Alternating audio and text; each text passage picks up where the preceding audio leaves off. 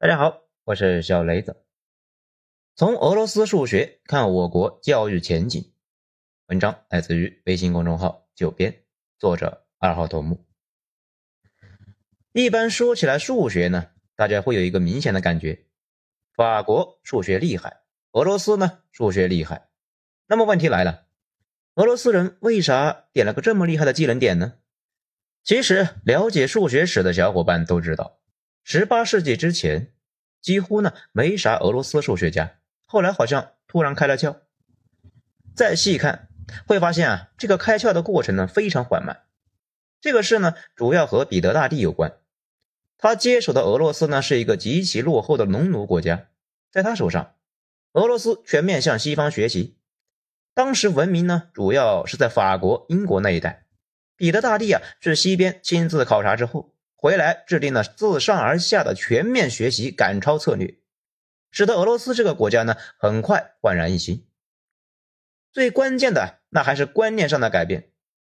俄罗斯从之前蒙古人那种愚昧状态向现代科学转变，用科学指导实践，开始啊狂点算术、造船、工程、矿业等科技点。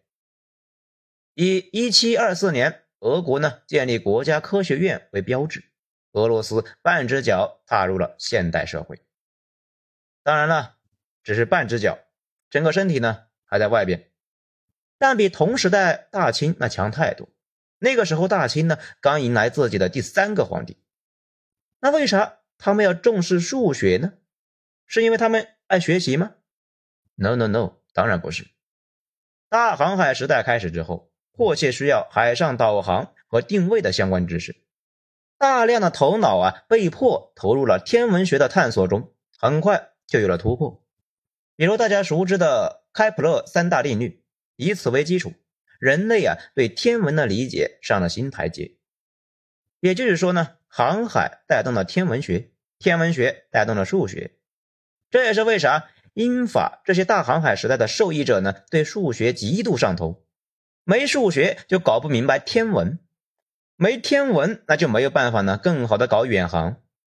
早期航海啊，出去一波呢，动不动就损失一半的船只。后来定位能力呢和航海技术越来越强，也就没那么艰险了。同理，关于呢枪炮的弹道研究，又催生了物理的大发展。可是物理呢，依旧需要数学这根拐杖。牛顿最早呢就是研究弹道学的。思考啊，为啥射出去的子弹总是会掉在地上？进一步的意识到了引力、速度、动能之间的联系，反而呢跟那个苹果树没啥关系。俄罗斯有了科学院，可以给学者们呢提供高薪脱产，从事科研，顺便呢招收学生。星星之火慢慢的就开始烧了起来，其中呢就有著名的伯努利兄弟。也就是咱们熟知的那个伯努利方程式，就是啊以他们家的一个人命名。这是个瑞士数学世家，出了十一个数学家。后来呢，这两兄弟又把欧拉给拉到了俄罗斯。欧拉呢，在数学界的地位，咱们就不用多说了吧。欧拉对俄罗斯的影响，那还不是在俄罗斯呢推导了几个公式，而是啊培养和激励了一大群学者，以这些学者为基础。俄罗斯形成了自己的数学传统，也就是呢，有很多人把研究数学啊当成了一个正经事，一辈子啥也不干，只研究数学，终身脱产研究数学。这个呢，在现在听起来很正常，毕竟我们的大学就养着一群呢。可是回到十八世纪，大清如日中天那会儿，科学那还是奇技淫巧，不学四书五经搞数学。就听着很离谱啊！这一点上呢，俄罗斯确实比大清早了一步。其实现在呢，故宫里面还保存着康熙学习欧式几何的草稿，说明康熙自己呢是知道这个东西的重要性的，只是啊不想让老百姓知道。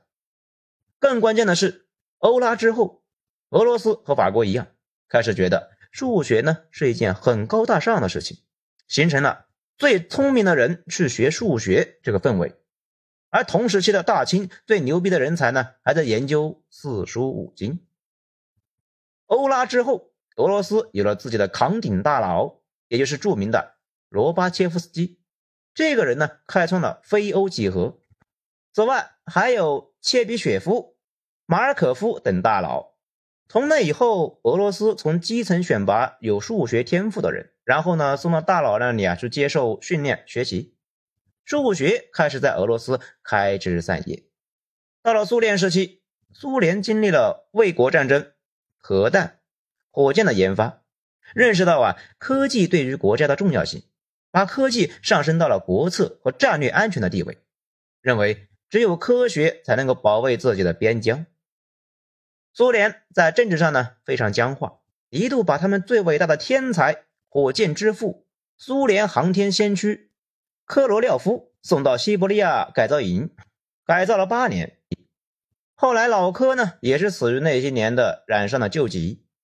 生物上还出现过李森科那种离大谱的操作。不过苏联在人才培养方面呢确实有一套，后来啊甚至影响到了美国。但是吸收了沙俄和普鲁士的经验，苏联对全民教育呢非常上头，投入了大量的资金到 STEM 科目，也就是科学、技术、工程和数学，并且普及率非常高。苏联的孩子从小学起呢就有完整的教育计划，从小就激发大家对科学的兴趣，逐层选拔天才到顶级学府，跟着大师深造。也正是因为在基础教育方面有巨大的优势，苏联第一颗人造卫星上天之后，美国啊极其震惊，当时称为呢斯普特尼克时刻，因为那个卫星呢就叫斯普特尼克。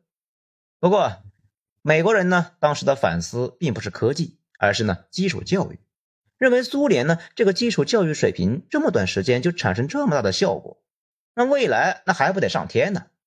所以呀。现在的美国基础教育呢，也从苏联做了大量的吸收。美苏冷战，苏联人口呢和美国差不多，但是呢，美国加上自己的盟友啊，就比苏联多了一倍。苏联 GDP 如果按照美元来计价，从没到过美国的一半。你说为啥用美元计价而不用卢布呢？因为苏联给自己的盟友援助的也是用美元。这么大的差距，苏联一直扛了半个世纪。这套人才培养计划功不可没。后来苏联彻底崩了，大量的苏联人才呢跑到了美国，甚至啊赫鲁晓夫的儿子是一个火箭专家，他呢跑到美国去了。这些俄罗斯美国人形成了现在的美国文化里边的一个奇特的俄罗斯文化阶层。当然呢，苏联的问题呢很明显，除了咱们上面提到的政治僵化，没有市场经济也是一个大问题。大量的科研项目呢，最后没办法盈利，最后科学跟美国没有代差，技术代差那确实非常大，终于啊自爆了。大家呢一定要有一个常识，技术本身没啥用，得需要经过呢产业化这个大筛子才行，这就需要市场、公司、消费、降低成本、规模化等环节。苏联那种模式呢，无论如何也搞不定这些东西。如今的俄罗斯数学自然是达不到苏联的水平了，毕竟大量的人才出逃已然是成为定局。不过底子还在，依旧有天才蹦出来。比如呢，大家熟知的佩雷尔曼，就是解决了庞加莱猜想的那哥们。讲到这里呢，其实啊，咱们可以总结一下，俄罗斯数学之所以牛逼，其实也谈不上那么种族天赋啊，本身就有迹可循。比如需要大量的人口，毕竟天才的出现是均匀的。此外呢，还需要广泛的选拔机制，让更多的人有机会呢接受基础教育，给天才们呢打好基础。然后啊，等他们兴趣和天赋展现出来的时候，再送入高等学府。接下来就需要有传承，毕竟能打磨钻石的依旧是钻石，能训练天才的也只能是天才。得有真正的大师来训练这些顶级头脑，这就是为啥欧拉对苏联数学那么关键。他带了几个徒弟，这些人呢后来形成了俄罗斯的数学传统。此外，科学呢是需要自由的氛围。苏联在数学和航天领域呢发展的最好，因为他们在这两个领域呢最宽松。数学纯理论，不涉及意识形态。所以苏联官方那几乎啊不干预数学领域，大神比较多。太空和核物理呢是苏联最自豪的两个领域，所以呢管的也是比较少，发展的整体啊都不错。生物学一塌糊涂，因为那个领域呢涉及一些意识形态的争论，搞的是没法看了。咱们聊俄罗斯呢，也并不是真的想聊俄罗斯，而是啊为了聊我们自己。我们的经济呢和国力这么短时间内大爆发，一方面呢和西方技术转移有关，另外一方面也是基础教育的胜利。改革开放之后，高考恢复，义务教育呢紧密推进。很快就渗透到了中国最基层的村里面，而且不同于美国的掐尖式教育，中国教育呢也同苏联一样，在于人口基数大，广泛教育普及与选拔所带来的教育公约数增大，人才比例呢对应的拉高。我国最大的问题啊是起步太晚，从一百年前蹒跚起步，中间又有一半的时间呢闹闹哄哄的，没干啥正经事。真正的发展呢，也就是恢复高考之后的这四十年来，如今已经取得了一些明显的进展，各个领域都有我们的大神。从这个角度来看，已经是发展的很不错了。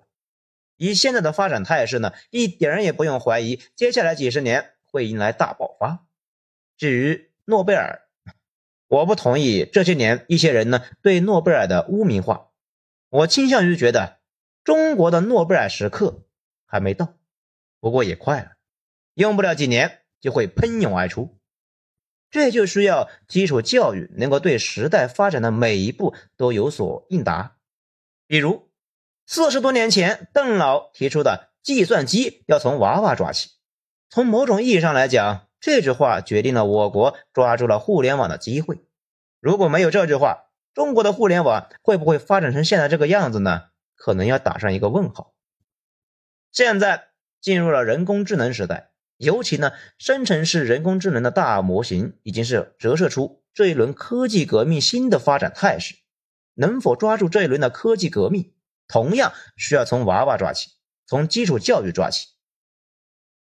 这个呢，在大湾区一个青少年人工智能教育的高质量发展论坛上，中国科学研究院的曹培杰教授呢，就在演讲中就提到，人工智能时代。到底需要什么人才？可能需要重新理解。过去需要的人才，那都是基础知识、基础技能，核心培养的是读写算的能力。到了信息技术时代，加入了新的。到了现在呢，尤其是大规模技术、人工智能技术兴起之后，我们所需要的人才应该具备提问能力、引导能力，要理解人工智能，善用人工智能。同时具备人机协同能力的人，这是新时代下对人才新的能力素养要求。人才培养目标都变了，教育呢当然也要变。去年教育部啊最新颁布的义务教育信息科技课程标准，这里边呢就已经把人工智能纳入了课程体系中。但是问题来了，先暂且不论课程内容，师资能力的储备。需要针对这一变化迅速做出适应调整。首先，授课方式呢就要改变。人工智能教育呢包含庞杂的学科知识，比如编程、计算机科学、机器学理论、数据与算法等等，那是没有办法呢像过往一样只依靠单向的课本输出就能达成教学的目的的，而是需要充分的依赖实践教学。这也就带来了硬件设备采买这一类教育成本支出问题。那比如计算机设备、物联网设备、机器人设备、传感器和执行器、开发板和数据采集设备、云平台、虚拟现实和增强现实等等高规格设备。这样的设备要求下呢，别说一些欠发达的地区校园，哪怕是像深圳、上海这样的一二线城市呢，这个学校也够呛啊。更别说偏远地区了。那难道就没有办法了吗？也不是，技术发展问题带来的问题依然只能够靠技术来解决。比如广州市呢，便对此交了一份很有想象力的答卷。去年开始，他们就通过应用一个虚拟仿真的教学工具——虚拟仿真实验室，在全市顺利开展了人工智能教学工作。咱们也研究了一下这个产品，很难想象啊，居然是通过游戏科技去打造高仿真的数学教学场景，从而归零机器人编程等人工智能教育的硬件成本的。大家完全可以不需要购买相关硬件，在 3D 虚拟环境中就能够完成高质量的人工智能学习。这个数字教具呢，通过有一个自研的游戏引擎织梦。能高度的还原机器人各部件的硬件模块与运行过程，打造高沉浸性与互动性的数字学习场景。不仅如此，在高精度实时渲染、高仿真物理规律模拟等游戏技术之下，还能对重力、碰撞和摩擦力等物理作用过程呢进行充分还原。让孩子们呢，在线上的学习场景中，也能够真实感受到物理因素对机器人组装运行的改变与影响。同时，这个自研引擎的 AI 能力呢，还能够让这个数字教育呢，在低配置、低网速的电脑上也能够流畅运行，让无条件配置高性能电脑的学校也能够顺利的学习。咱们呢，聊的并不是科幻，而是现实。如今。广州市已经有一千六百所学校，一百多万的师生通过了这个软件虚拟仿真实验室，摆脱了硬件成本制约，而顺利开展人工智能教学课程，相当于呢实现了全市中小学的一键普及，还因此啊获评了广州的二零二三年十大民生实事。目前这一普及性极强的教学工具呢，甚至走进了如云南沧源。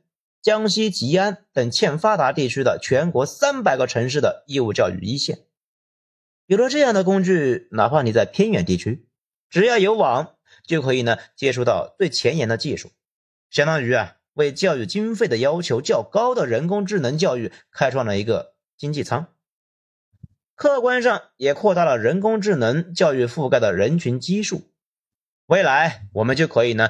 培育选拔出更多的更高精尖的 AI 人才出来。那最后呢，咱们一点也不用怀疑我国呢会变成真正的科技强国，因为我国的整体教育方向没啥问题，有问题的是一些细节的问题。大家看新闻呢，应该也没少看到。不过呢，这些都影响不了整个趋势。趋势呢，就是我们拥有海量的人口基数，面对大规模新技术兴起的当下。如果能像广州这样灵活的做好技术外派，帮助教育工作普及落实，让更多的人有机会接触到最前沿的信息科技学习，让潜在的人才呢充分接触最新的教育，这才是技术创新的公平机会。再发展一些年，自然啥都有了。好，今天内容以上，谢谢收听。喜欢的话给一个五星评价。我是小雷子，咱们下章再说。